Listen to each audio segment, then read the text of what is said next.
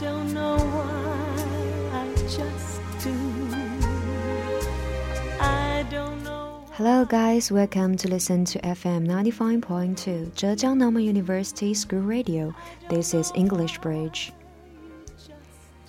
For a long time, I have envied the freedom and independence of Western women, especially the unfettered relationship in their marriage. But in fact, there was also a conservative age in Western history when women were encouraged to be decent and tolerant.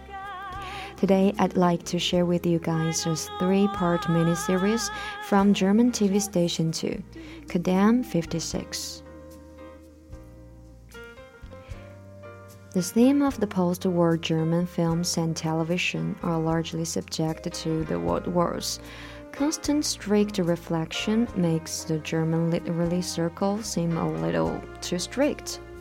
Ku'damm 56 is also a post war reflective drama, but its discussion of the relationship between women and family and their freedom is universal. Against the background of Berlin before the economic miracle in 1950s, the series tells a story about a conservative mother and her three daughters. Mrs. Schöllack runs a dance school down the Princess Dam, which attracts the upper class for its pursuit of elegance. After her husband is captured as a prisoner of war, Mrs. Schöllack's greatest concern is to marry her three daughters off. She sent them to home economic schools where girls will be taught how to seduce men of high social status and great wealth. Schöllack is apparently a superwoman of that era with her every appearance accompanied by gorgeous dress and flawless makeup. In this series, she's a symbol of outdated and dogmatic society, who sticks to the strict precepts and yearns for the prosperous times to come again, refusing to accept any changes or keep in step with the times. The eldest daughter, Helga, is Mrs. Schöllack's favorite masterpiece. She's pretty, virtuous, and elegant, and marries a man of high society. Before the wedding, Schöllack says to Helga, Look at you, honey. I wouldn't dream of marrying a future prosecutor. Mom, I marry him because I love him, explained Helga. Her mother smiles and blurts out, Yes, yes, in love with a future prosecutor. As the exquisite egoist, Mrs. Schöllack once sacrifices her body and soul to get the dance school to create the illu illusion of her happy life. She has never been honest with herself in fact, her husband has been released long ago, but she'd rather wish him dead than accept that she has been abandoned. She's so afraid of the prejudice against her that she dare not to marry a lover who has accompanied her for more than 20 years. The so-called happy life Mrs. Schöllack guards is like a beautiful wrapped gift box. Decent outside, nothing inside. But life doesn't always go your way. As I said, Helga, the eldest of the sister, is the pride of Mrs. Schöllack. This perfect big sister embraces the desire for happiness and marries the prosecutor Wolfgang. Even though her mother in law is mean to her, she still believes that her marriage will be a happy one. However, her husband always gets angry with her for no reason. And he held the belief that women should go nowhere but home. When Helga was discovered by a talent scout and is invited to shoot an advertisement, Wolfgang rejects coldly and mocked her. Helga didn't know what's wrong with her marriage until her husband confessed that he's a gay. If you don't want to go on with your life with me, I can totally understand, says the guilty husband. Helga sobbed sadly. No, I can't be a divorced woman. I'd rather hang myself. She takes her broken heart to her mother's and tells her the cruel truth. Helga asks, What about my needs? Mrs. Schöllack replies reluctantly, Helga, women have no needs. Actually, what happens to the second daughter's Eva is also tragic. Like Helga, Eva is pretty and blind, but he she's more she's more curious and brave. She has a job as a nurse in a mental hospital, of which the director is her ideal match according to her mother's standards. Though the man is old enough to be her father, Eva goes out of her way to seduce him, taking great care to look good before him. At dinner with the professor, she tries to control her appetite, for Mrs. Schöllack always stressed that a woman who chomps food is unattractive. When the professor finally responds to Eva, she's really excited because she thinks it's all she wants. But fate brings Eva to Miss Hall. Oh, sorry, Mr. Hall, and makes the two fall in love with each other. I must point out that Hall comes from East Germany, where, in the eyes of the West Germans, a backward region of terrible Bolshevism. In addition, Mr. Hall is a married man. His wife is exactly treated at the hospital where Eva walked.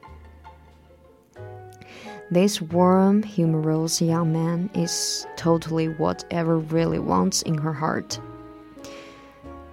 They two fall in love crazily, passionately, and even ready to abandon everything to pursue their happiness. I must say, Mr. Hall is pure. She, he is willing to give up all he has already held in his hand for the sake of love. But Eva isn't like him. Of course, Eva loves Hall, but she loves wealth and fame even more. At the end, Eva gives up her love and says yes to Professor's propo proposal. Since then, she loses her innocence and puts on the same mask as her mother and sister. that I am unforgettable too.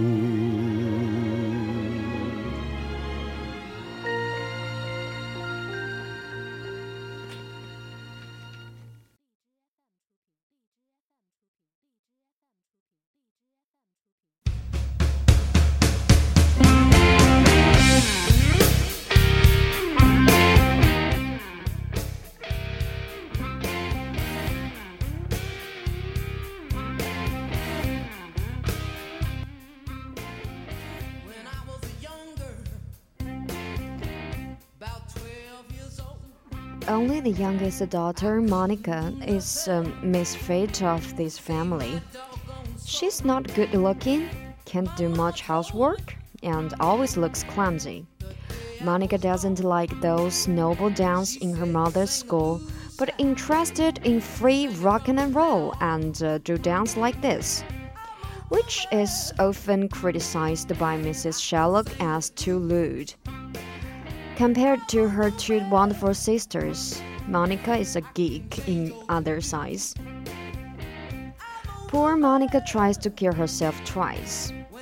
Once, when she is at a church school, she's dismissed for indiscreetly dancing outside in the rain.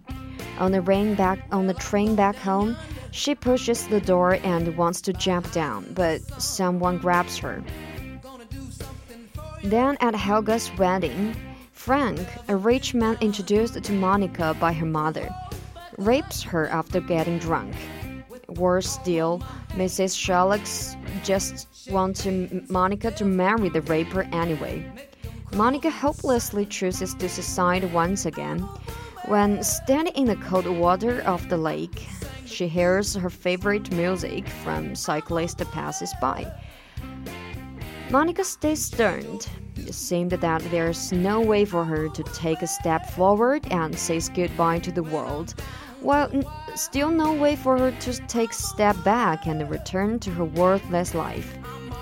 Luckily, sometimes in the darkest time, people may usher in a new birth. When Frank asks her Monica out for the second time, she angrily stabs her, uh, stabs the raper with a knife hidden. Yeah, this cowardly but stubborn girl stabs the man who has brought her harm. And you know what? Monica's clumsy rebelling win Frank's admiration at last. Uh, as for why Frank is so weird, that's another story, not to mention today. Monica takes over the dance beginner class at her mother's school and slowly regards her confidence. Then she meets Fred, who has saved her on the train last time. When two goes, they two goes to the speakeasy and uh, do modern dance. That's Monica's true world and stage, where she can let totally loose. Later, Monica accidentally gets pregnant. It's Freddy's baby. She refuses to, to cheat Frank into marrying her, as her mother suggests. Nor does she choose to abort the ch child with the disdain of nurse and doctors. She even rejects Fred's proposal because she knows he is not suitable for a stable marriage. Monica is dancing and uh, living her own life, going from a girl who's nothing to a free woman who bravely found herself. Before Monica leaves to pursue her dream of dancing, she says goodbye to Frank. Frank tells her that he's going to write a new novel about a girl likes dancing and never marry. He doesn't know how the story will end, and Monica replied to Frank with a smile, it's going to end well. Yeah, sure it is. The most soothing thing is not a life without pain, but an optimistic attitude, even at the bottom of the abyss.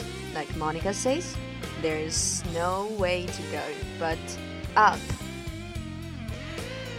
Okay, here's all for you today. Bye bye.